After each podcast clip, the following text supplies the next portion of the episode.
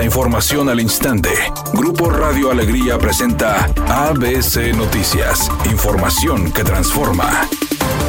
¿Qué tal? Muy buenas tardes, esta es la información. Samuel García se pronunció esta mañana luego de que el Congreso designara a Arturo Salinas como gobernador interino. Fue mediante sus redes sociales que el mandatario estatal hizo su pronunciamiento rechazando esta decisión. En su cuenta de Facebook escribió lo siguiente, no le voy a dar mi gobierno y el nuevo Nuevo León y su mejor momento al PRIAN, eso jamás, y que regrese la corrupción y mediocridad de la vieja política. Muy pronto se les va a caer su circo, los vamos a borrar, eliminar de México, y el PRIAN va a pagar toda las consecuencias de sus actos. Ayer demostraron el miedo y pavor que nos tienen y que su proyecto X está desinflado y en la lona. Yo sigo concentrado en Nuevo León. Así se lee en la cuenta de Facebook de Samuel García.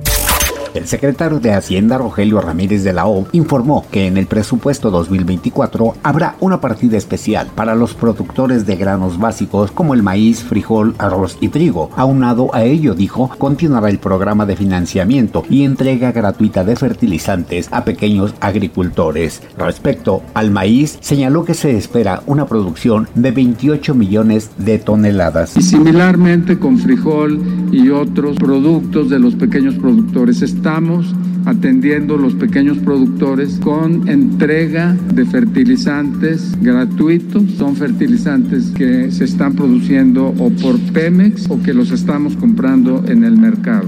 Una comitiva de representantes de la FIFA se reúne este jueves con el Club de Fútbol Monterrey en el estadio BBVA para tocar distintos temas respecto al Mundial del 2026. Una fuente reveló a ABC Deportes que en la reunión únicamente se tocarían temas operativos sin la presencia de los dirigentes del club y se trata de un evento de introducción. El evento entre el órgano rector del fútbol y el Club de Fútbol Monterrey sería para hacerle saber a la institución los cambios y mejoras y modificaciones necesarias en el estadio para el torneo. Meses atrás, Pedro Esquivel, vicepresidente ejecutivo del Club de Fútbol Monterrey, mencionó que la Federación Internacional de Fútbol Asociación solicitó adecuaciones al gigante de acero. Esto serían en la ventilación del campo, en el área de prensa, la zona VIP y los accesos hacia el inmueble para mejorar la movilidad de la zona.